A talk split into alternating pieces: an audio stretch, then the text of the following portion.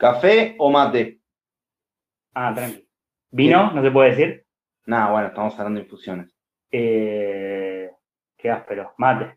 Muchachos. Sí, yo creo, yo creo que voy con el mate, nunca te deja pata. Con el mate a muerte. Mate. buena esa. Mate seguro. Mate, uh, rico, café. ¿No le, no le pasa que descansa más rápido por ahí el, el- el mate que el café? El tema es que el café cuánto te dura. Bueno, eso puede ser. Igual yo, yo soy de los que toman según el, el- el momento. A la mañana temprano, cuando arranca el día, es mate. Y café es después de las comidas, como más bajonero, más, más tranquilo. Pasa con el, el, el mate, es una experiencia, es como. La mate- ru- ruta y café no van de la mano, es mate y café. Que café puedes tomar hasta ahí nomás. Eh, ma- mate yo puedo estar todo el día, después termino verde y paro cada cinco minutos a, a echarme un meo, pero es, es, eh, mate- es la que va todo el día. Café es un gustito, me parece. Mate es una experiencia de vida. Para mí es depende del contexto. No, pero igual ofreciste uno u otro, esto es binario. ¿Eh? Esto es binario. Bueno, depende del O contexto. sea, en el mundo queda mate o café. Esa es la Claro. planteamos, ¿o no? O sea, el, que no elegimos desaparece de la faz de la tierra. Esa es la cuestión. Que desaparezca Bueno, el mate, café. Mate, mate. Mate con amigos. Pero si quieres estar solo, si sos un solitario, bueno, perfecto. Viste que hay gente que toma mate con café, ¿no? Herejes. Qué raro, ¿eh? Es Yo raro. empecé a tomar mate. Yo empecé a tomar mate en un trabajo que le tiraban café y pomelo. Tipo melo. Sí, le metían de todo al mate. No, va a ser un No, laxante. no, no, era, era mate caliente y le metían cáscaras de cosas. Ese fue un chiste y Guido. Era, Eso- iban a hacer un TD y usaron el termo equivocado. El que tenía agua Sí, sí, sí, caliente. le pifiaron.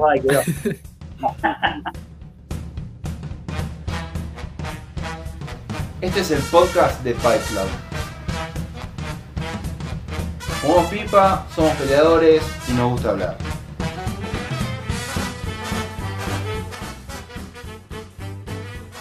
Muchachos, ¿cómo andan?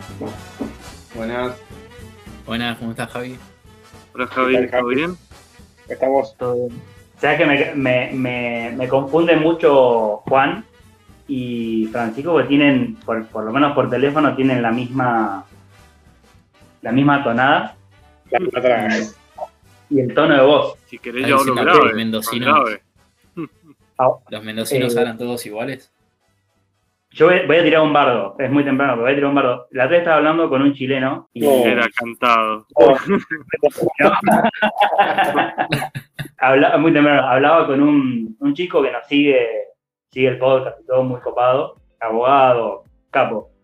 Y de verdad, es- esto lo digo de, de recontra bestia, no, no distingo mucho al, al- la tonada, la podría mal. Los porteños y los uruguayos. Los ¿Cómo? salteños- a mí me pasa con los porteños, los uruguayos, los salteños, los bolivianos. Es muy depende, estimado. Acá nosotros no, mucho la la- diferencia. El mejor, el mejor parecido nos lo llevamos nosotros, me parece. Che, eh, Ojo, yo soy sí, chileno. bueno. A mí me pasa que con los- eh, no, no distingo la, la tonada mendocina. No me parece que tengan tan marcado el. recontra. Sí. No, no sé. Por ahí no, por ahí no conozco tanta gente de Mendoza. Yo pero- creo que es, es, es como que hablan medio cantado. Sí. Ahí se distingue. Vos decís que igual, ojo, ojo que Javi ya no se identifica más como porteño, ahora es cordobés. Sí, es un se falso cordobés. cómo habla. Sí. Pseudo cordobés. Se te escucha No. muy cordobés, Javi. No, ¿sabes lo que pasa? Cuando mi, mi esposa se mata de risa porque me dice que estoy en Canadura. Pero cuando yo voy a un lugar, por ejemplo, yo trabajaba en el campo y con la gente de campo yo empezaba a comerme las heces. Pero no es que digo, hoy me voy a comer las heces. Es que me pongo a hablar con la gente y me empiezo a... Se te pega. Se me pega, así empiezo como a, a- a tratar de equiparar un poco el, el- la tonada, no sé qué es lo que hago. Es medio automático. Sí, no te das cuenta. Pero los cordobeses- Ahora, eh, bueno, juro realidad todos los veranos que tenemos por ahí Ah. campamentos así nacionales y hay gente de todas las provincias. Eh, y claro, hay gente del norte, gente del sur, gente de Buenos Aires, de Córdoba. Y hay una mezcla de tonadas que por ahí te escucha alguien que no estaba en el campamento y no entiende de dónde sos. Porque tenés una mezcla Claro. terrible. A mí me pasa con los cordobeses que yo digo, eh, qué porteño me siento cuando les hablo. y ellos no me sacan que soy de Buenos Aires. Me preguntan si soy de Rosario de Santa Fe. Como que no, no es que dicen enseguida porteño. Eh, pero bueno, sí, qué sé yo. Espero, espero se me pegue un poco porque el, cordobés, el, me gusta cómo hablan los cordobeses, el, como dicen ellos, los guasos, los, de los que son como, que cuentan chistes todo el tiempo. Quiero terminar Sí, como eso. Los escuchás hablar y ya te dan risa. A mí te juro, hay algo en los cordobeses que, que te hace reír, pero me pasa te con pega. 8 de cada 10 cordobeses, hablan gracioso, o sea, son graciosos. Yo no sé qué hacen. Durás un día en Córdoba, dos, y ya se te pega el- la tonada. A los chicos, no, a mis hijos, para les pasa. Eh, la gorda, la más chica, la, la no es la más chica, la más grande, eh, tira, tira como unos cantitos de golpe que es tipo, placa, ¿qué te pasa? Eh, bueno, qué bueno que, mm, qué bueno que se pudieron prender. La verdad es que eh, fue un, fue un tiro por elevación a ver si caía alguno y se prendieron los tres. Un lujo. Y cuando estás en el mismo nido, viste, cae todo lo que hay. Che, claro, sacudí, sacudí el árbol y cayeron los tres juntitos. Eh, ¿Qué onda? Cuenten un poco, bueno, preséntense un poquito y cuenten qué, nada, qué hacen y, y lo, lo- lo que ustedes quieran contar, como para presentarse un poco. Creo que por cuestión de masividad tendría que empezar el señor Rodríguez de C.C. Luises. ¿Por cuestión de qué? De alcance mediático. Ah, bueno. Fran. Mucho capital, muy capitalista. No, a ver. Em, más- somos tres jóvenes, alrededor ya de 24 años cada uno. Estamos cerca de estar iguales. Eh, dos mendocinos, como ya sabemos, y uno de Buenos Aires. Y justo la providencia divina dio que tuviéramos los mismos intereses por estos tres autores, Tolkien, Chesterton, Lewis. Y bueno, gracias a un cordobés eh, pudimos conocernos. Eh, llegó un punto en el cual Se cortó. Fran. Se emocionó y se quedó sin palabras. sí, sí, sí. Silencio de radio. Bueno, a ver, Fran- eh, Juan, eh, remontar a vos. Eh, sí, bueno, nada, es- tiene mucho de prudencial, como decía Francisco, Pancho decía. Eh, por este chico cordobés, este amigo que tenemos en común, eh, que la verdad que nos habló sin conocernos también. Me che, junté- quiero juntarlo a los tres eh, y armamos unas charlas, en su momento todo online. Y, y bueno, ahí empezamos a tener relación, qué sé yo. Yo con Pancho ahora, como al Pancho vivía a una hora donde vivo yo, no es tan cerca tampoco pero empezamos a juntarnos. Astor vino incluso a finales del año pasado a Mendoza y dimos unas charlas presenciales. La verdad que cuando uno coincide tanto con.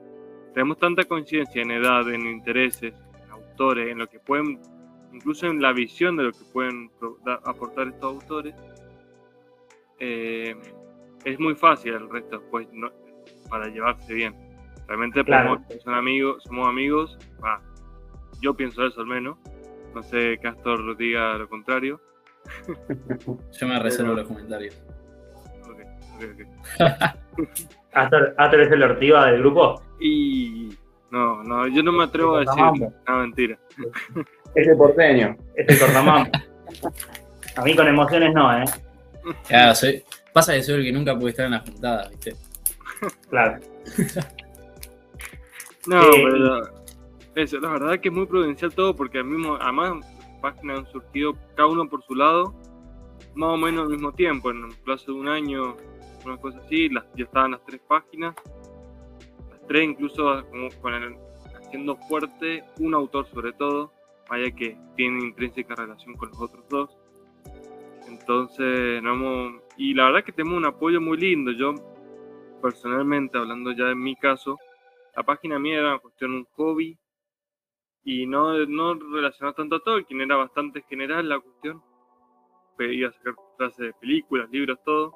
Pues el mismo público el que me fue llevando un poco a esto, a hacerlo no solamente algo mucho más específico y concreto, sino también algo mucho más grande. Ya va, para mí, al menos mi eh, proyecto mío, es, ya va más allá de un hobby. Es un proyecto que te diría que casi profesional. Claro. Sí, por lo, por lo que chusmeé del Instagram, está, las portadas, todo muy, eh, muy prolijo, como muy, muy bien diseñado. Igual que mm, los tres, los tres tienen re buen diseño de, de portada, de como muy, eh, muy bien hecho. Y eso suma un montón. Nosotros somos medio cavernícolas, todavía nos falta un poquito de, de- de pulir esas cosas, pero se nota re buen trabajo en lo que tienen. Che, y vos, entonces Juan, vos sos como el, vos te, te cantaste a Tolkien, más que nada. Vos sos el fanático más de Tolkien. O tu Sí. canal terminó siendo para el lado de Tolkien. Sí, o sea, en la página trabaja más Tolkien, pero la verdad que sí, a mí lo que me gusta, yo, yo estudio historia, lo que me gusta es cómo contrastan con la época. Es una cosa que me deja maravillado. Eh, estoy por recibirme profesor de... por recibir, me, me adelanto, de. Pero sí, estoy más o menos cercano al final de la carrera y mm, la verdad que es una cosa que me encanta ver cómo contrasta. Eh, hay muchos libros que hablan de eso. Chesterton vivió un poco antes y, y contrastaba con otra cosa, pero y- un optimismo irreal, ilusorio, eh, utópico incluso. Y, y en cambio Tolkien y Lewis ya se enfrentan a un pesimismo desenfrenado, desesperanzado. Claro. Y la verdad Juan, que me cuando, encanta. cuando decís que contrastaba con, con- con el contexto histórico, ¿lo decís por, el, por la época en la, que, de- en la que escribió los libros? Sí, en la época en la que escriben cada uno, Chesterton con esa idea del progreso indefinido eh, va y choca contra esa idea. Claramente Chesterton se caracteriza por ser un realista. No dirán que es pesimista, no, era un realista con todas las letras. Había una, toda esta idea del progreso indefinido, de que la, la razón todo lo iba a alcanzar, iba a hacer del- de la vida un paraíso terrenal. Eh, y cómo incluso cuando se plantea la Primera Guerra Mundial, con toda esta idea del- de, de la fe en el progreso, decían que iba a ser la última de todas las guerras. Era una guerra necesaria para terminar con todas las guerras. Tolkien Claro. y Lewis pelearon esa guerra y vieron después cómo sus hijos fueron a pelear a la Segunda Guerra Mundial. O sea, los hijos de Tolkien, un hijo de Tolkien. Uy. Pero cómo la Sí. siguiente generación pagó también con otra guerra. Claro. Y uno es que hay un libro que se llama Un Hobbit, un armario y una gran guerra, justamente, que habla de todo eso y hay muy gracioso porque publica los bestsellers de la época, en la misma época que Tolkien y Lewis publican sus libros, que tienen mucho de esperanza, de fe, amistad, amor, de todos esos temas tan trascendentes. Todos los otros bestsellers, entre comillas, de la época. Todos son fin del mundo, fin de la raza humana, fin de la civilización, todo así, no, no, es una cosa muy calcada. Entonces me encanta ver esos contrastes. Che, y Astor, vos, vos te cantaste un poquito ahí Tolkien. Tu Instagram es Chester Tolkien, pero te volcás un poco más a Chesterton, por ahí, ¿no? Eh, sí, también por, eh, por cantidad por ahí de, volumen de lo que uno va leyendo. Eh, nos encontramos también con que, bueno, claramente Juan era el que estaba más metido eh, en Tolkien así en profundidad. Frank, que tuvo un problema de conexión, este, sé que claramente estaba mucho más metido en, Lewis. Yo intento ir con los tres por igual lo más que puedo, pero la verdad es que terminé eh, leyendo mucho más de Chesterton, compartiendo y haciendo mucho más eh, sobre él, y bastante también igual eh, con Tolkien. eh, pero bueno, ahí ya como que toda la, la parte de, de actividades, charlas y eso siempre va, vamos más de la mano con Juanto. y bueno, entonces ahí, por ahí me toca más hablar de la otra parte. Claro. Pero igualmente creo que algo muy valioso y que es a mí lo que al, principio me llevó eh, a, empezar con, con la página, así como decir, bueno, ¿qué pasa si empiezo a subir cosas? Estoy, tengo tiempo, estoy aburrido, lo voy a hacer. Eh, es que tiene muchas cosas en común. Por ahí, muchas ideas que Chesterton te pone en un ensayo o incluso también en un cuento, te las encontrás en algún pasaje de los Anillos o del Hobbit o alguno de los cuentos de, de Tolkien o en algún ensayo o novela de Lewis. Eh, entonces como que toda esa conexión de, de pensar muy parecido sobre los mismos temas, eh, como que es lo que me llevó a, también empezar a compartir eh, esa experiencia. Bueno, y, y Fran justo que nos estaba contando que se le cayó, empezó a hablar y se le cayó la, señal. él, es más de él- él- él es bien, bien, bien de Lewis. Él no, no se mete tanto con Sí. los autores. O sí. O sea, Y a poco creo que, que sí se va metiendo un poco. Pero no, vos eh, por ahí. nosotros lo molestamos a Pancho porque Arasto y yo tendremos 10 mil seguidores en las redes más fuertes.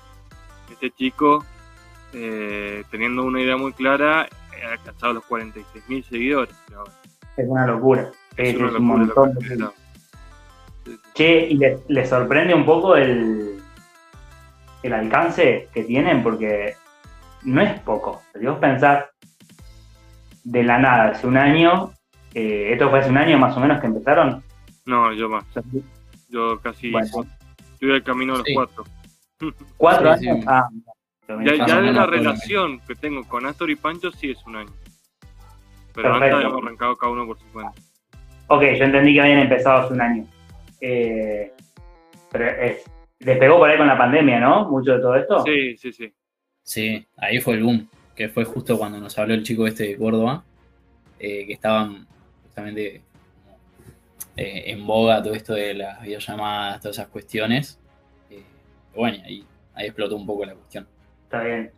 ¿Les llama la atención el, alcance que están teniendo? Pues están pensando que son autores eh, anglosajones, de género fantástico hasta historia, eh, historias personales, eh, autobiografías, tratados. Lewis tiene muchos tratados de evangelización, como que son autores que por ahí bastante contraculturales en muchos sentidos. Y, y en un público latinoamericano, me imagino que mucha de la gente que lo sigue es un público latinoamericano, ¿les sorprendió o se lo esperaban un poco? Decir, che, este público está, solo hace falta que alguien les hable. Bueno, em, yo personalmente creo que hay un vacío. Vos buscas en habla inglesa y habla, portuguesa y es muchísimo lo que hay sobre estos autores. Yo me sorprende, por ejemplo, el tema de Brasil, porque no es el idioma original y es impresionante la cantidad de cosas que hay sobre todo de Luis, pero de Tolkien también. Es muchísimo lo que se ha hecho. Chesterton creo que también tiene una página, hay una página gigantesca brasileña sobre este Chesterton. En cambio Sí, acá de habla hispana, ya te estoy hablando, no solo de Latinoamérica, hay pero cosas muy chicas, muy, ter- muy regionales además, muchas veces, como las sociedades Tolkien, pero no hay ninguna que, que haya resaltado un poco más, que haya crecido. Entonces en ese sentido hay un vacío y en Argentina particularmente también. Eh, creo que es más grande este vacío. Eh, Claro. Entonces fue solo cubrir un hueco en el fondo, Estos autores además están llenos de tantas cosas, tan tras- tantas cosas trascendentales que, te, que apenas lo lees te llaman la atención.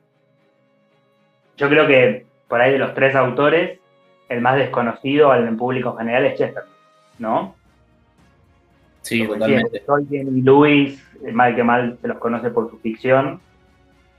A Chesterton, por ahí la gente lo conoce por la ficción del padre Brown, quizás, o por el hombre que fue jueves, o por el hombre vida, pero hasta ahí nomás, como que por ahí no lo tienen como, como un polemista, como alguien que hace eh, libros de, apologética, parece el más desconocido.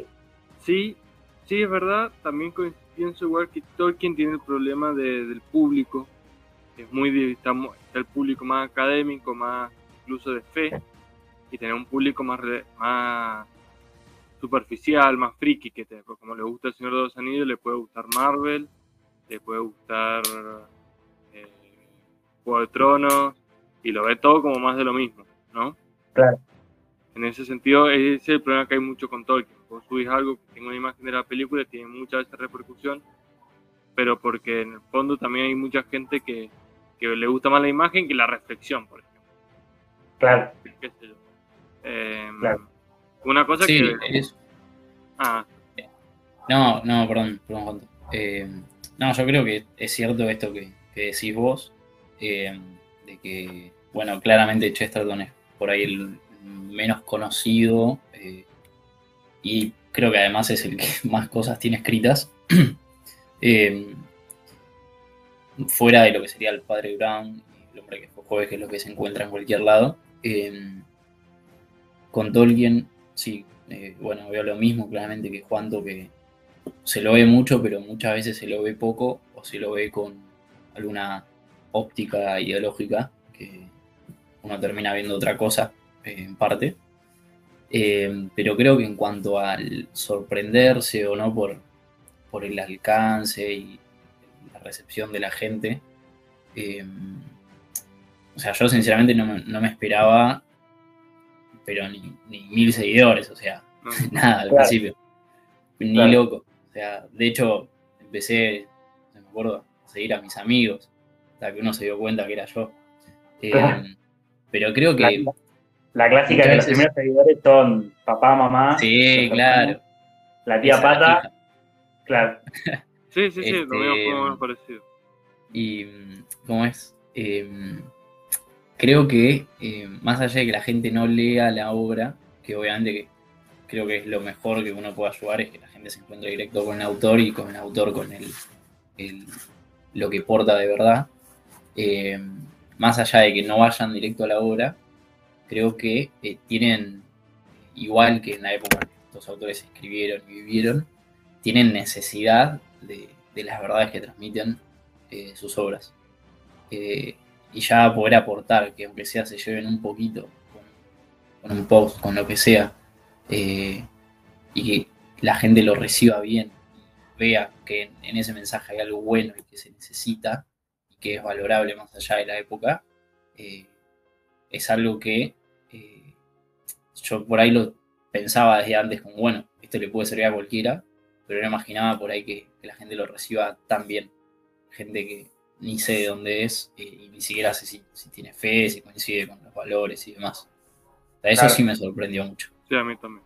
Sí. Bueno, viste cómo, viste cómo funciona. La gente por ahí navegando por Instagram ven, no sé, les recomendás un libro y por ahí no, no, no enganchan, pero si leen de repente un post de Instagram con una frase que de repente les hizo sentido, eh, por ahí les pica la curiosidad y se meten más en tema.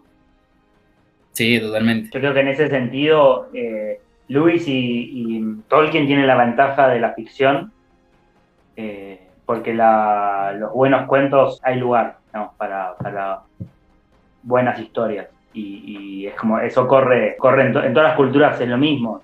Vos contás una buena historia, eso engancha, eh, y, y para ahí Lewis y Tolkien tienen esa virtud de haber contado muy buenas historias.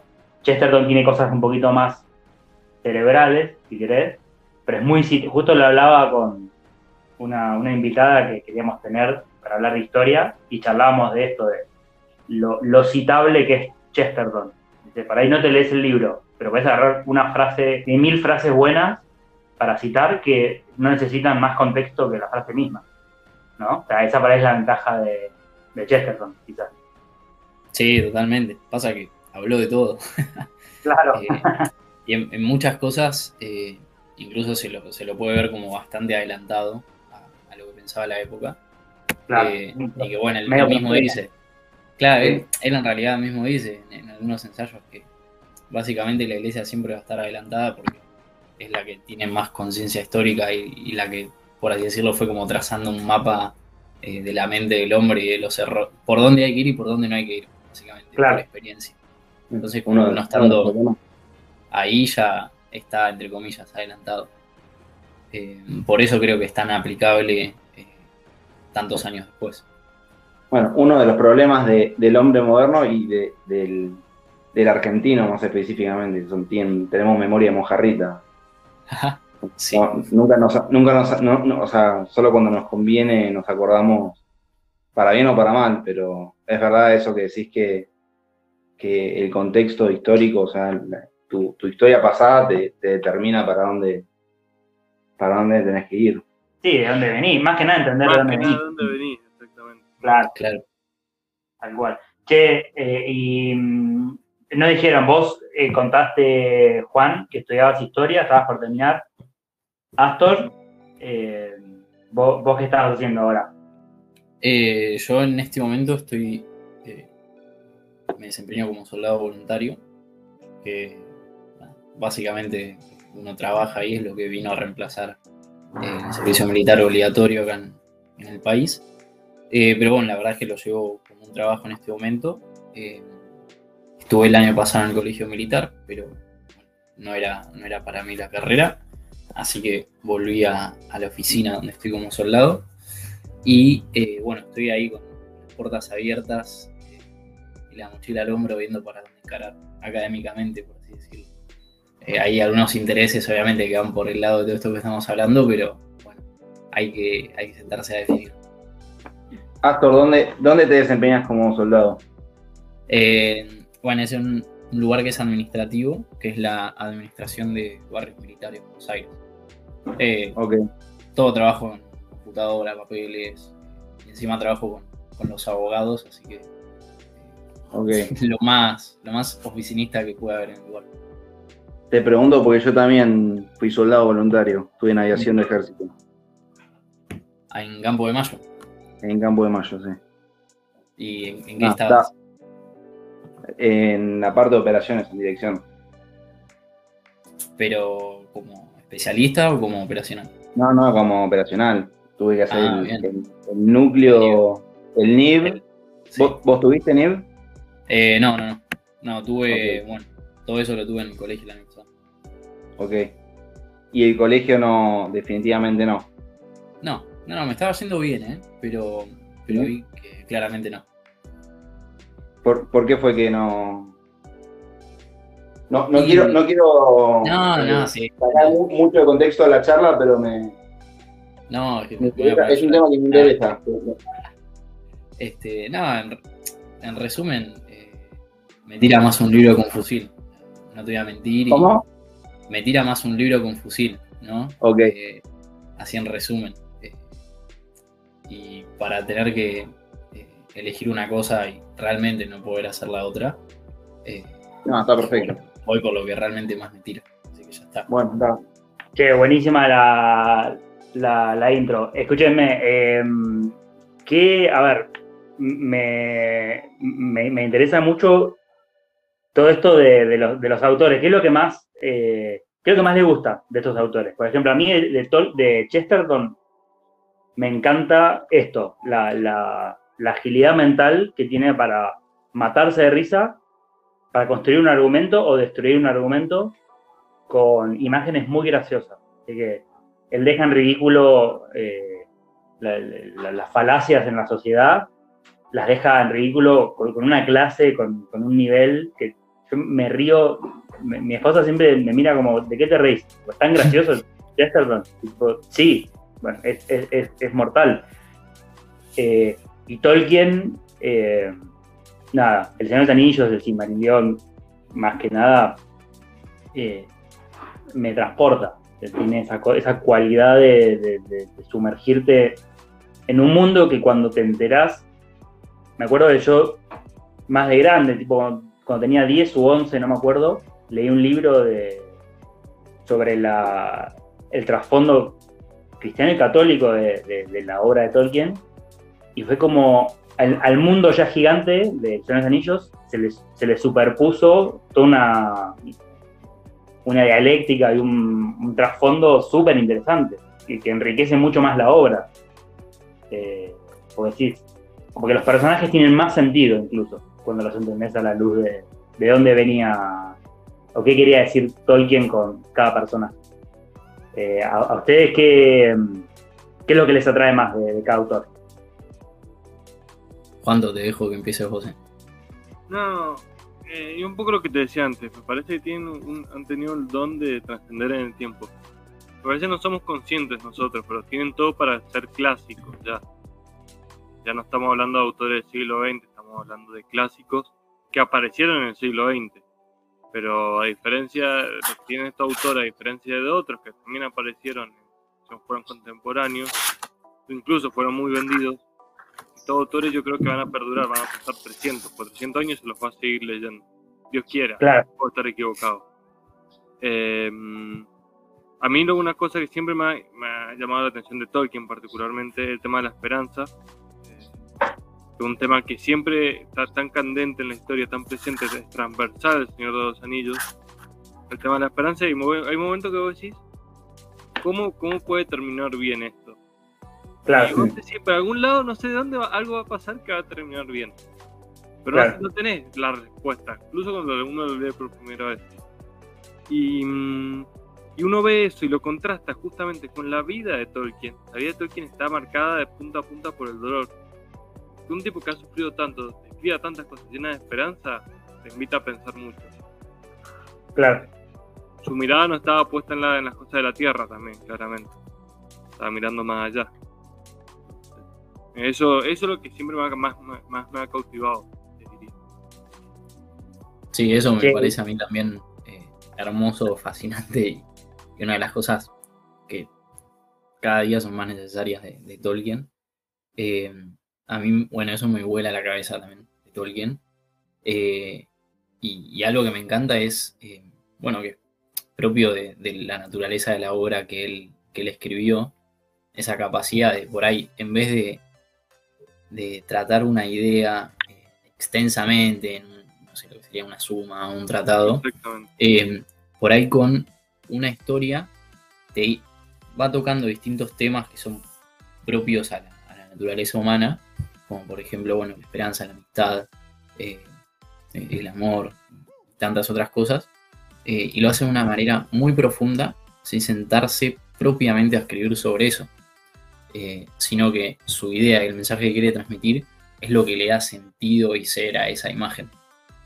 Por eso cuando uno se encuentra con lo que está de fondo, un mundo que ya es enorme y fascinante, se vuelve realmente mucho más amplio, mucho más hermoso, recién dijiste vos, Javier, cuando te Claro. encontraste con esa dimensión, digamos, más eh, Por ejemplo, sí, a mí me- volvió un poco la cabeza el tema de- del anillo, por ejemplo, que representa.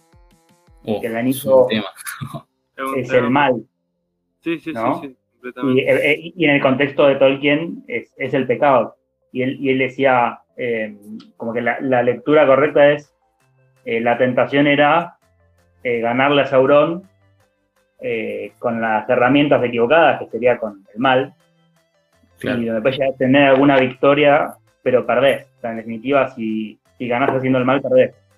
Y esa era la razón por la que el anillo no, lo, no se podía usar, que había que destruirlo. Que es lo que, lo que eh, Sauron eh, no entendía. Que, que, creo que Gandalf decía, que en sus peores pesadillas Sauron se imaginaba que ellos iban a renunciar al anillo, sino que lo que él tenía miedo todo el tiempo era que lo usaran en su contra. Pero nunca se le ocurrió que iban a renunciar a eso. ¿no? Y ahí está la- un poco la fortaleza y un poco la, la locura de, de- de por qué es tan in- interesante esta historia. Sí, sí, sí. Eh, Además, Tolkien nunca, a ver, Tolkien nunca fue alegórico, esta es la diferencia que tiene con Lewis, conceptual, a la hora de Mm. escribir. Pero le- tiene una riqueza los textos.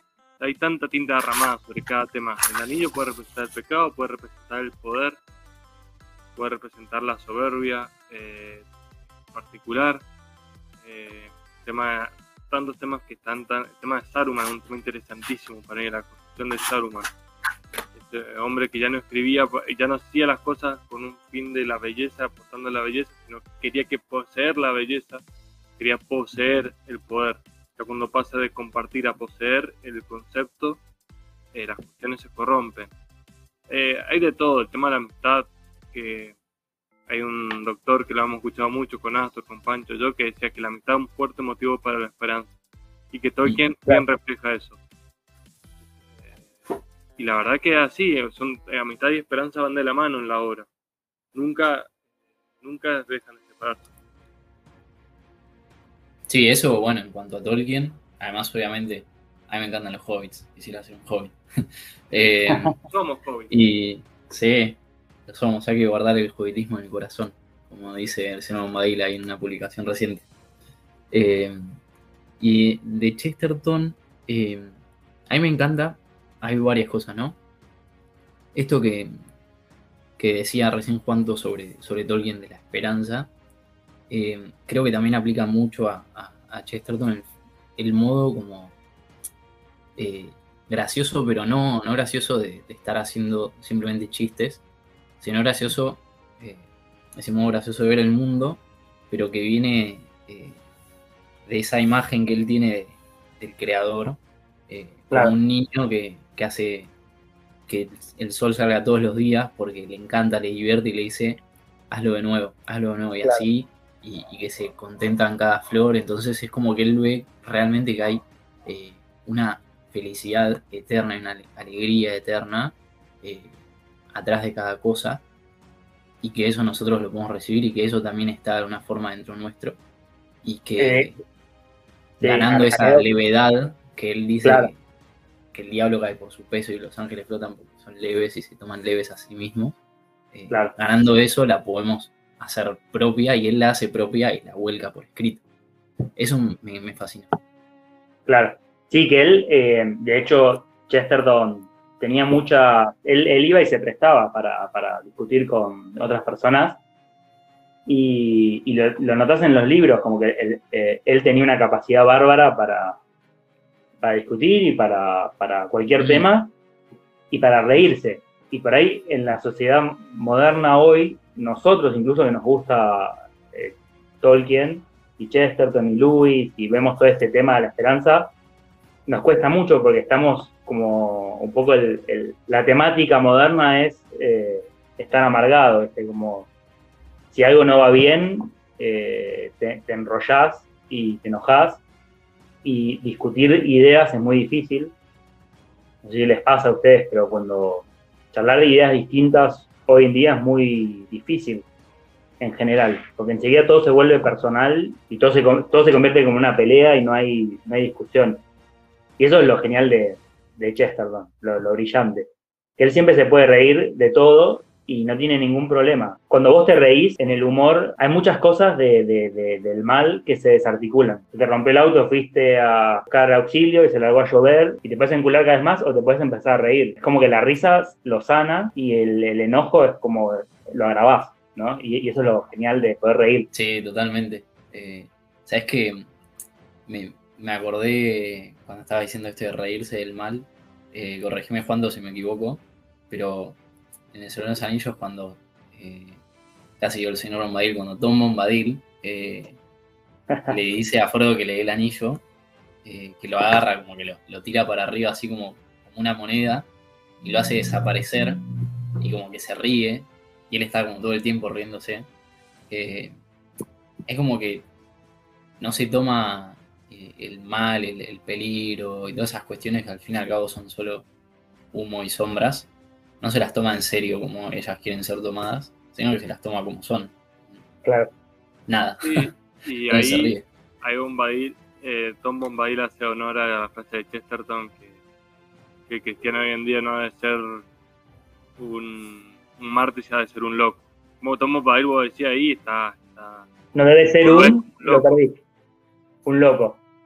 Bueno, ¿verdad? Tom Claro. Bombadil y parece un loco, parece, yo aclaro siempre eso. Es un personaje que incluso a los que no lo entienden lo choca, lo choca mucho. Claro. Pero yo creo, pero por la simple cuestión de que es extremadamente sabio. Eh, va mucho con eso que dice Astor.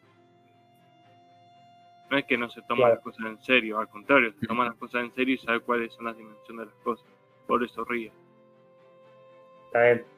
¿Qué, qué, qué es lo más loco que les pasó ahora que, les creció tanto los, los Instagram?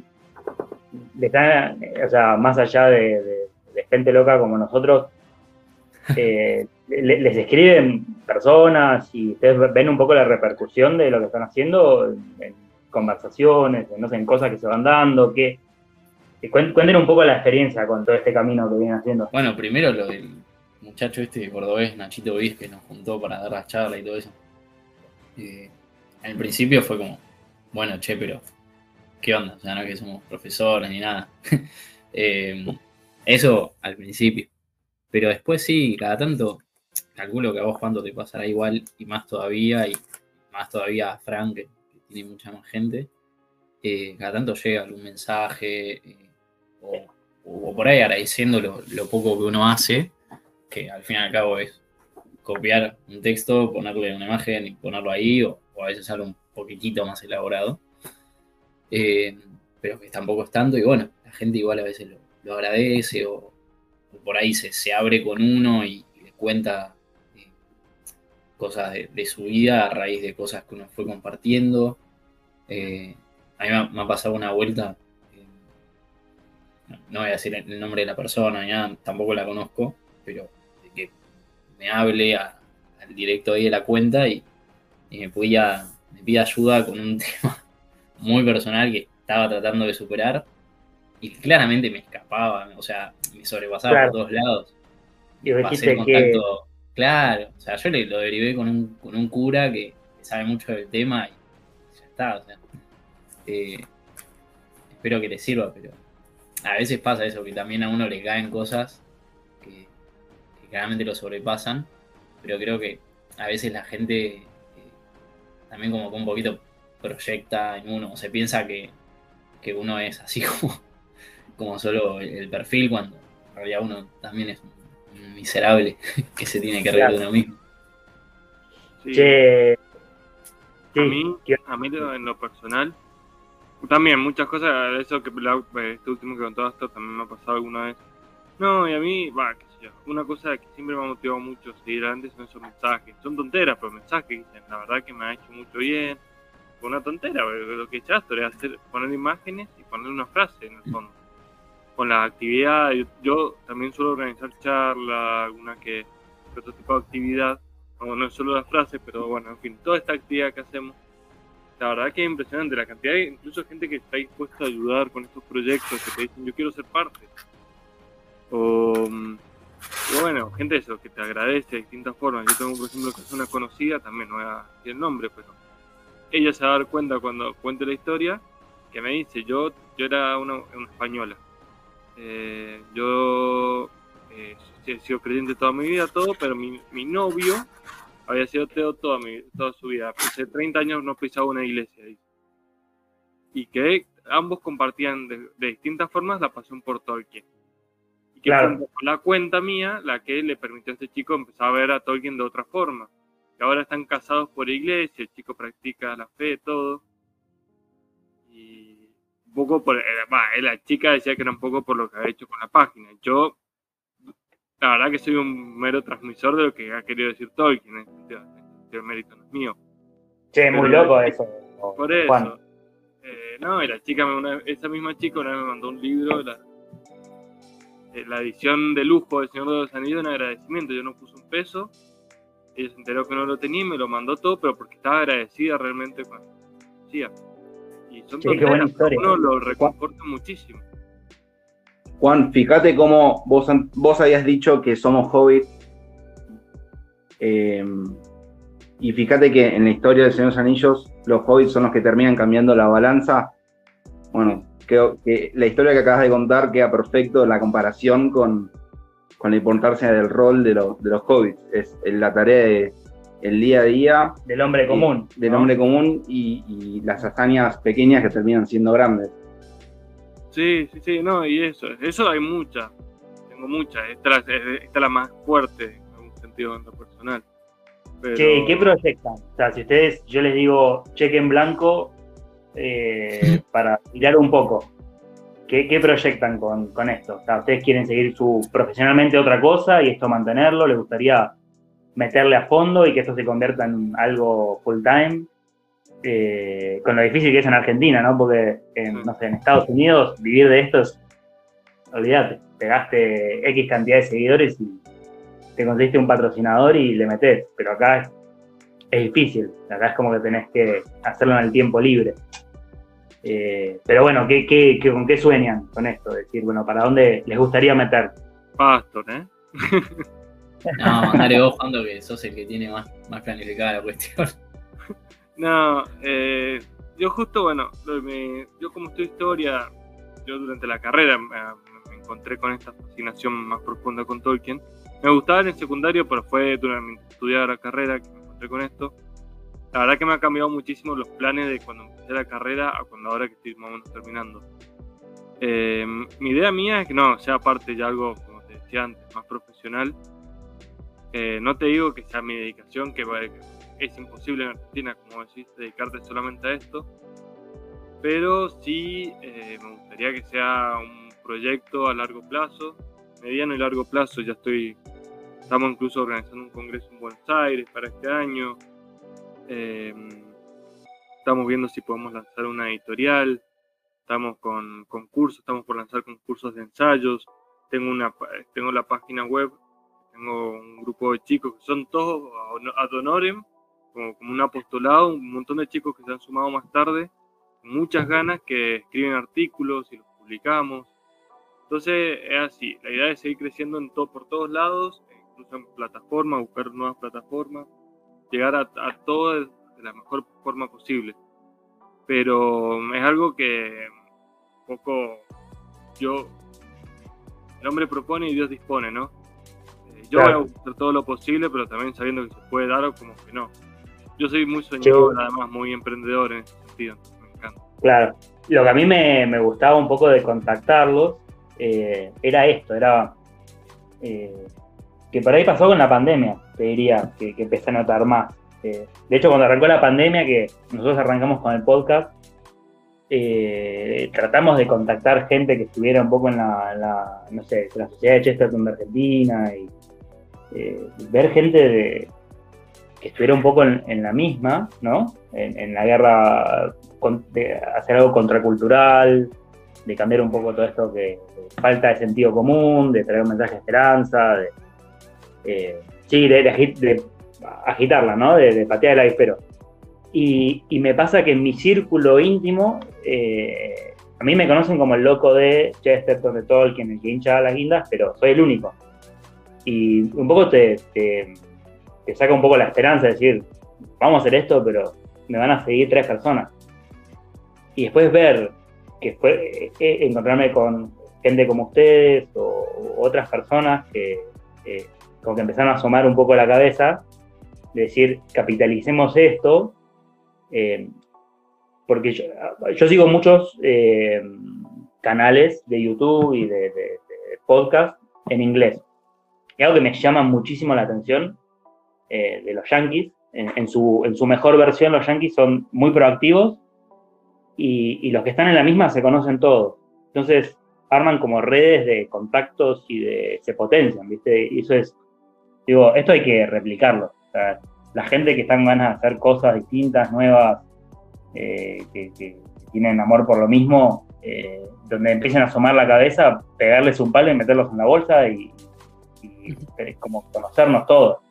Y me divertía mucho tener esta conversación por eso, es decir, más allá de charlar ahora y contar un poco de todo esto de charlar de Chesterton, de Tolkien, decir que esto sea, que esto sirva para, eh, nada, que esto se repita, no sé, volver a hacer un podcast, se repita, que se repita en el canal de ustedes, que después, si surge algo como que vengan a Córdoba a juntarnos y que eso potencie en más cosas, eh, me, me parecía recontra interesante desde ese lado.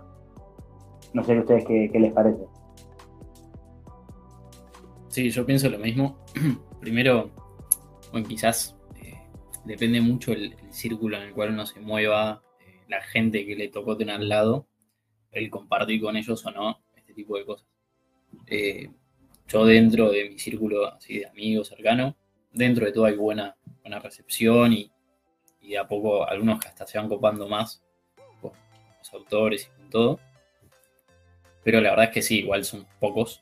Eh, entonces, esto de, de asociarse, de poder ir formando, aunque sea redes, no necesariamente hacer todos lo mismo todo el tiempo, pero sí como estar así conectados, como, eh, esto de potenciarnos entre todos, me parece que es algo muy valioso porque si no, cuando uno está solo es más difícil, y más si hay poca gente, sumada a la realidad que nos rodea, eh, cultural, política y todo, se hace mucho más cuesta arriba.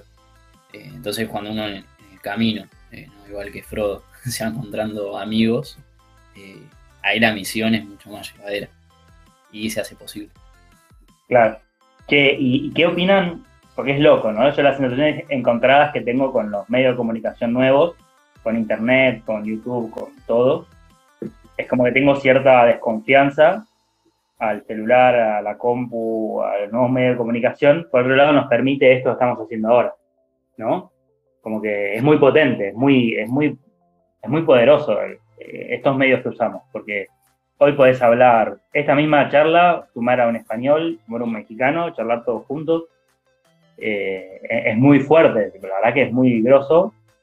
Eh, a la vez también es un peligro, o sea, también se usa mucho para cosas que, que- que traen mucha, mucho mal. Entonces, ¿qué, cómo ven eso? Eh, ¿cómo, cómo- ¿Es un tema? ¿No es un tema? El tema de los medios sería. Sí, el tema de internet, del celular, de sí, in- Instagram, Facebook, eh, YouTube.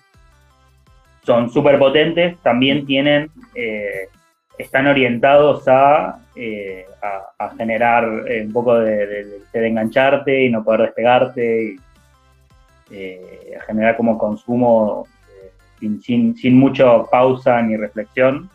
Entonces, ¿le dieron algún pensamiento, una vuelta rosca a esto o, o les estoy cagando la vida? Eh, No, no. si me permitió una opinión, no sé si esto quiere decir algo antes. Mandale, mandale. No, yo creo que, a ver, son las reglas de juego, el contexto en el que vive cada uno y cada uno busca aprovechar lo que tiene a más disposición. Yo creo que una de las cosas que no dije antes, pero me quedé con ganas de decir, es que Tolkien, Lewis, Chesterton, otra cosa que hicieron muy bien no fue encerrarse. No se encerraron. Ellos jugaron con las reglas de juego de su momento y lo hicieron más que bien. Chesterton publicaba en los diarios. eh, y los diarios publicaban cosas malísimas y hacían mucho descontrol, mucho escándalo estaban hechas para eso y Chesterton iba y subía cosas buenas, buen material, buenas reflexiones. Lo mismo con Tolkien y Lewis. Por ahí, no, no sé si me ocurre un caso tan específico, pero en ese sentido, creo que hay que seguir el ejemplo de esta gente. A veces tenemos la, la tendencia a aislarnos cuando vemos tantas cosas malas, tantas. Incluso esto, de que las redes tienen esta, esta tendencia a, encerrar- a, en realidad. Y en realidad puede ser algo de mucho provecho, mucho, mucho frutos. Solo cuando hicimos un curso con el doctor Segura, dos años, casi dos años, pues tuvimos 500 inscriptos. Y pues decir, gente que no seguía la página, pero se enteró que había una cosa con un especialista, de un tipo que es un lujo. Usted algún día tiene que entrevistar a ese, a ese hombre. Es un lujo. Y la verdad es que uno es... ¿Qué hace? ¿Cómo se llama? Eduardo Segura. Él, eh, ¿Y qué hace? ¿De, de qué, ¿De qué habla? Es el mayor especialista en Tolkien, Lewis y Chesterton, te diría que habla hispano. Mirá, ¿de dónde es? De España, vive en Granada. Que no. ¿Ese que duro. escribió el libro de Chesterton? No. ¿La biografía de Chesterton? ¿O ese es otro? No, yo te digo, a ver, yo te digo en este momento, no sé si de Chesterton será el más especialista. De Tolkien seguro y de Lewis yo creo que también. Chesterton Sí, por ahí hay alguno que otro más. Pero la verdad Está que bien. son, es de los más conocidos del tema. digamos. O sea que, Bien, sí, sí, mucho. ok. O sea que vos, Juan, si tuvieras que jugarte una, una predicción, pensarías que Chesterton, Lewis y Tolkien, si vivieran hoy en día, harían uso de todas estas herramientas. No, eso, eso yo no me animo. Yo creo que, yo creo que, no sé, porque su hubiera, hubiera sido vidas radicalmente distintas de ellos. Yo creo que ellos nacieron para su tiempo y nosotros nacimos para el nuestro. Pero Mira cómo me la pateaste el corner, pero con buen argumento. Eh, no, está bueno, eh, es verdad. No, es verdad, es verdad, es verdad. De verdad, ellos son hijos de su tiempo y es como pensar, ¿qué harías vos en la Edad Media? Nada, porque no naciste en esa época y no te criaste ni nada. Pero digo, yo Bueno, igual, pienso, Eh, ahí- ahí, sí, No, Tolkien, estaba pensando, eh, no sé si Juan tú te, te acordás, bueno, viste que Tolkien es bastante eh, duro con todo el tema de los avances de la, sí, de la industria, de, de las ciudades y demás, como que muera todo lo verde, sí, sí, sí, sí. pero eh, me acuerdo en el libro, en el de Humphrey Carpenter, de la biografía de él, en una parte cuenta que, que le mostraron no sé qué artefacto, que era como que podía grabar la voz, eh, y se volvió loco. Dice que no, no lo soltaba, incluso como que grabó Claro. varias cosas. Entonces como que e incluso él, que era, creo que los tres claramente el que más rechazaba todo el, todo el tema de los avances tecnológicos, técnicos, eh, cuando algo se podía usar bien o, o era algo que, que tenía eh, una amplia gama de, de bondades para realizar, Sí, sí, sí, también sí. lo, lo sabía valorar. Entonces, yo creo que Claro. nos podemos jugar un poquito y decir que sí, no es, no es una dicotomía podrían real. ser, podrían ser amigos sí. de los avances de hoy. Mi- Es- sería una comentario falsa no era dicotomía. tanto- Mi comentario Sí. no era tanto en el sentido de si, está, si ellos usarían como algo bueno o malo. Yo el perfil de ellos tan académico, tan... Yo no me lo imagino tuiteando Tolkien. Es un poco eso. No es una cuestión de porque tuitear o Instagram, subir algo en Instagram esté mal, a Chesterton lo recontra tuiteando y armando. Sí, eso puede de- ser. Sí, sí, sí. Pero mm, a lo que voy, no, sí, Tolkien no estaba en contra de los avances tecnológicos en sí, sino estaba en contra de los avances tecnológicos sin una mirada moral o de la belleza. Eh, Sí, Saruman, sin- ¿no? Saruman tiene una Claro. mente, ya de mente de acero y, y engranaje, dice en un Claro. en un libro. Sí, que es, eh, es eh, una mente or- orientada a resultados y no a las personas ni a los vínculos. Ni a la Un poco con la tecnología.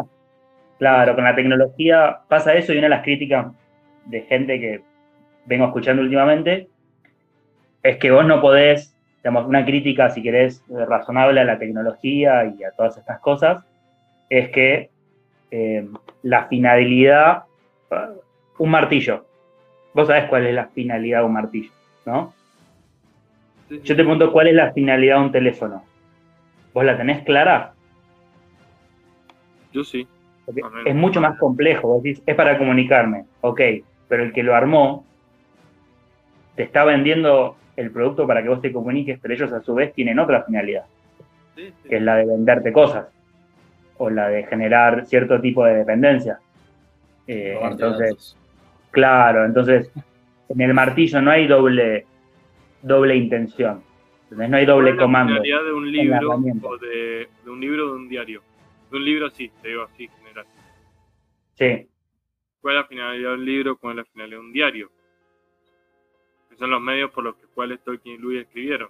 Puede tener Sí, está bien, muchísimas finalidades está en la, en la intención y en el uso del usuario. Perfecto. Pero, pero estas tecnologías son distintas que un libro y un diario. ¿Se entiende? O sea, son, son mucho más refinadas, si querés. Más son mucho refinada, más. sí, pero no, no sé si cambie el concepto. de. Está bien. No, es para, es para pensar. O sea, realmente Sí, sí.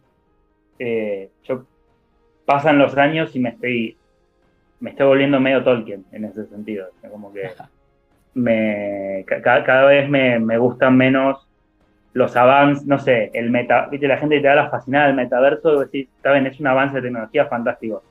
Me parece que no tiene ningún sentido, no le suma nada al, al ser humano, me parece que va a ser contraproducente. Eh, y, en, ese sentido yo capto mucho el eso, es decir, eh, qué, qué- qué lin- qué lindo era cuando la vida se parecía más a la comarca y no tanto a, Isengard, ¿no? Como un poco a, el, avance y el progreso que no tiene al hombre en el centro, ¿no? Que no tiene a, la verdad en el centro, a la belleza. Y me pasa un poco con estas cosas. Eh, Más que nada este, este dilema, ¿no? Que yo digo de, de que las herramientas tecnológicas como el teléfono, las computadoras, los medios sociales, tienen doble comando de fondo, que un martillo o un libro no tienen. Porque ahí vos lo operás y del otro lado hay alguien más operándolo. Entonces, para ahí me da un poco más de duda, o me planteo más cosas con la tecnología en ese sentido. Pero bueno, también es verdad lo que decís. Nacimos en la época que nacimos y hay que usar los medios que, que tenemos a mano. Y para ahí la respuesta es más la virtud, ser más virtuosos y poder decir, bueno, hasta acá sí, hasta acá no, y ya está.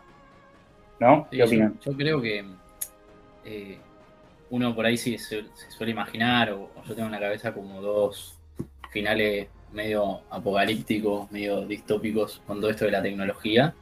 Pero el porteño de que- Pre, ¿viste? Eh, Es, Claro. bien, es bien de porteño, Sí. porteño depresivo. el- No, pero verá, verá, déjame, déjame desarrollar la idea. Eh, uno sería como el final de Terminator, o sea, llegaron a tal punto las máquinas que sobrepasaban al hombre y lo, lo matan, ¿entendés? Como que ya la máquina te domina. Y el otro sería el caso de, ¿viste el, va, vieron el, el capítulo ese de, ¿cómo se llama esto? Eh, eh, Black Mirror. Que hay, hay- ¿Cuál? es, eh, que están lo- los tipos que están todo el día en una bicicleta Sí, y van a su habitación que es un montón de pantallas con una cama. Y como que su vida es eso, tecnología, tecnología y es lo único que hacen. Como sí, que son medio serían- prisioneros del, de, de- de la tecnología. Exactamente, están encerrados en ese sistema eh, de pantallas y no tienen forma de salir. Y del otro lado hay gente que los controla. Eh, como que esos son por ahí eh, las cosas que uno medio esperan, desesperanzado ante el avance de la tecnología y todo, puede decir, "Uh, vamos a terminar así algún día. Al menos yo lo, lo pienso. Pero después y, y ahí rescato más que nada el, el valor de, de la obra de, de Tolkien que trae siempre a colación estos temas. Eh, el, el enemigo, digámosle, ¿no? Puede, puede tener un montón de maquinarias, puede tener un montón de planes, un montón de cosas, pero siempre hay otro poder que está actuando sobre, sobre Claro. el mundo y que es lo que realmente termina definiendo la balanza de las cosas. Eh, así que por ese lado yo no estaría como tan alarmado con el tema de la tecnología y eso. Así Sí, como tampoco. Hay desastres naturales, puede pasar algo que rompa todo y volvamos a vivir en la comarca obligados. O sea, nunca Un sabemos reseteo. va a pasar. Un reseteo masivo. Exactamente. Che, ¿qué opinan? Cambio un poco el tema. Eh, eh, que Lewis tiene mucho, por ahí nos enfocamos mucho en Tolkien y Chesterton porque justo Fran, que era el que tenía que acá meter, meter bocado con Lewis, se, se le cayó el, la conexión. Pero Lewis y Tolkien tienen mucho, esta, y que, esto lo charlé con vos, Juan, el tema de lo épico. Como este llamado a la aventura, a lo épico, a lo, a lo heroico. Yo creo que Lewis y, Tolkien desarrollan muy bien eso en sus obras. Chesterton tiene una frase muy buena, toda aventura es una incomodidad bien, bien considerada y toda incomodidad es una aventura mal considerada, ¿no? Como que cuando sucede algo molesto, trágico, lo que sea, es un llamado a la aventura y si vos lo considerás eh, bien, eh, est- estamos en una historia, ¿no? Y to- todo es un llamado a, como que las cosas grandilocuentes, épicas, trascendentes nos, nos llaman, nos recontra atraen. Tolkien y Lewis captan muy bien ese sentido porque, eh, bueno, lo ves en, la- en las películas, en la banda de sonido que te mueven, ¿no? Eh, no sé, la última, la última marcha de los Hill. Es como que no puedes no tener los pelos de punta en ese momento. Como que hay algo ahí, viste, de la situación de apremio, eh, los amigos que vienen al auxilio, eh, la, música que te pone, te pone, no sé, querés agarrar una espada y salir a cazar orcos. Eh, e- e- es, es un sentido que está medio perdido y yo creo que atrae mucho. Porque hoy en día vivimos sin mucho sentido de la aventura, ¿no? De, de- de lo épico, de, de lo trascendente. De esto, todo esto que estamos haciendo es trascendente. Sí, yo no quiero ser bardo, pero justamente el trabajo de Astor es anti-aventura, anti-mensaje tolkieniano. ¿Qué? Te mataste, ¿por qué?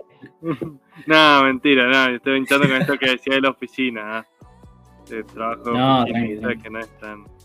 que no es muy aventurero, me imagino, pero. Mirá que igual puedo manejar un fusil, así que cuidado. Sí, sí, sí, no, sí Oh, lo sé, por oh. eso me callo. Te cantó No, retruco. em. No, yo creo que lo que tienen, justamente Tolkien lo sintetiza en, su- en uno de los pocos ensayos que tiene publicados, así que son conocidos de Tolkien, ensayos sobre los cuentos de hadas, sobre la finalidad de los cuentos. Eh, que sería básicamente escape, eh, reconfortarse y el consuelo del final feliz. Eh, no es escape en realidad, pero no es el término correcto, pero bueno, se entiende un poco a lo que voy Sí, nosotros nos vamos de ese mundo, de nuestro mundo, ah, para meternos en esa lectura, en, to- ya sea en Narnia, ya sea en Tolkien, para después volver y volvemos con, y empezamos a mirar las cosas de otra forma. Va, es lo que me pasa a mí al menos. Eh, Claro. Cuando uno lee tantas cosas del honor, de la valentía, de la amistad, uno ya empieza a querer meter un poco de esas cosas de ese mundo, traerla a nuestro mundo. Tolkien habla, siempre además hablan de que no es un mundo irreal el que nos metemos cuando leemos algo, es un mundo eh, está ahí y que nos ayuda a, a trabajar en nuestro mundo, ¿no? claro. Em, eh, Chesterton tiene una frase bárbara sobre eso que dice que a los chicos no le contás un cuento fantástico para contarle que existe un dragón. Ellos ya saben que el dragón existe. Vos lo que le contás el cuento, la final de, contar, de contarle el cuento es para contarle que el dragón se puede matar. sí, sí, sí, ¿entendés? sí. Es una paráfrasis Y- esa que está muy Sí. buena. Es, es espectacular. Eh, una, es una frase mucho más larga y se la han sintetizado en esa frase. Y la verdad que, que es así porque después, bueno, la frase entera también es muy linda. em, que dice que hay algo más grande que el más oscuro miedo, que hay caballeros, que ante los enemigos deformes que tiene el mundo están los caballeros de Dios, que hay algo más, que- más algo más terrible que más inmenso miedo, la más terrible en el sentido de grandioso, de más fuerte, poderoso. Claro. Sí, eso estoy totalmente de acuerdo. A mí, además, la admiración que me generan los personajes muchas veces me ayuda. Sentimiento de admiración hacia cierto personaje y dice, yo quiero ser como él, adaptado a nuestro mundo, ¿no? No es que me va a desplazar y voy a salir desplazado con espada. Pero sí recuperar ese, ese, esos conceptos de honor, de la valentía, de la fidelidad. Sí, y muchas veces eh, está la épica por la épica misma, que es algo que no, no me parece que, que, esté bueno en sí. Eh, que es, por ejemplo, el, el, entiendo el caso del, del, Quijote, que es como esa crítica a, a, la, a la novela de Caballero, pero que es absurda, que es solo la aventura porque sí, eh, cuando en realidad eh, tampoco están así como lo, lo muestran estos autores. Eh, sino que es por una causa mayor, es por algo mucho más profundo, que uno se encuentra con esa aventura, con ese heroísmo, con esa épica. Eh, es decir, como que la épica es algo que rodea, es una casi como, como una atmósfera de algo que en realidad es más importante que, que esa sensación de épica, de, de heroísmo. Eh, incluso... Eh, sí. sí. No, no, no. No, no, tenía la idea, tenía la idea. Perdón. No, que me acordaba cuando empezaste a hacer la pregunta de cuando Sam se, se pone el anillo. Eh, y es como que ahí uno era ten, es tentado con aquello que más desea. Y él, como teniendo, entre comillas, no todo el poder en, en su dedo, eh, y como la capacidad de hacerlo, podríamos decir, eh, en, como lo más épico, lo más heroico que se imagina es como llenar el mundo de jardines. Entonces, claro. creo que ahí se hila también bastante con, con Chesterton. Eh, esto de que no hace falta eh, una situación desesperada, eh, lo que normalmente llamamos épica, como la cara de los Rohirrim, que es una situación que me, a mí me, hace, me ha sacado lágrimas. Eh, no hace falta esa, esa situación para que uno sea realmente un héroe eh, y hacer algo que podríamos catalogar como heroico, eh, sino que incluso claro. con las cosas pequeñas también se puede, o sea, con los jardines.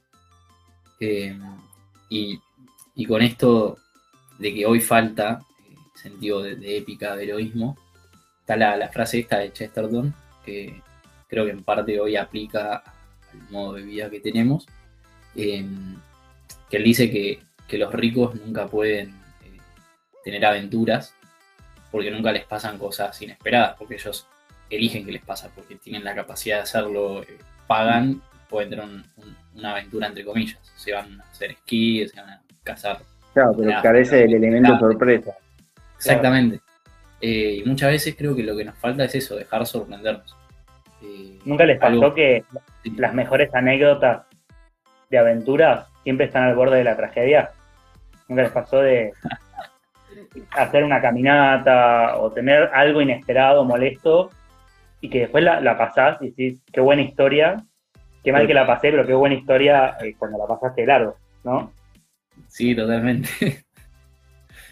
A nosotros nos, nos qué, pasó acá. Qué cerca, qué cerca, que estuvo de ser trágico. A nosotros nos pasó acá en Córdoba una vez, fuimos a, con un amigo acá, una caminata por el cerro.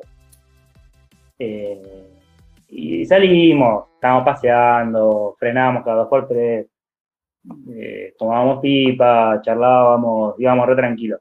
Empezó a montar una tormenta, tipo, mirá, mirá qué linda nube, guarda que esa nube que vos está poniendo, eh, la nube está tronando, se nos viene encima, lleva a llover, y cuando eh, nos alcanzó la, tormenta, nos quedaba un rato todavía, y nada, se largó con todo en los últimos 40 minutos. Eh, llegamos a, la base de, de, de, del cerro, un camping, y 20 minutos después pasó la crecida, una crecida, y nosotros decíamos, ah, nos agarró un... Estuvimos muy cerca de, de, quedarnos del otro lado o de que nos agarren en, medio, agarren en medio del río. Y fue buenísimo, pero tuvimos que ir nomás. Tal cual, el elemento, el elemento de la, la, sorpresa, de las cosas inesperadas, es lo que hace posible justamente la aventura. Tal cual. Che, muchachos, eh, bueno, habíamos dicho una hora, estamos en una horita y, y monedas. Yo diría de, de la cerramos acá, pero con, con vistas a, a- a repetir. Me encantaría repetir, que esté Frank, que no pudo estar. Y bueno, Continuará. nada, que quedar en, quedar en contacto. Me, me pareció muy divertida la charla. Falta el capítulo Yo 2, dale. Sí, sí. Continuémosla, está buenísimo el trabajo que están haciendo. Bueno, muchas gracias muchachos, la verdad que estuvo muy bueno. Una última recomendación con esto que les decía de Segura, búsquenlo en YouTube, hay muchas charlas de él, la verdad que vale la pena. Se los recomiendo Dale. a él y bueno, si seguro no han escuchado alguna Ferro, también un grosso grosso.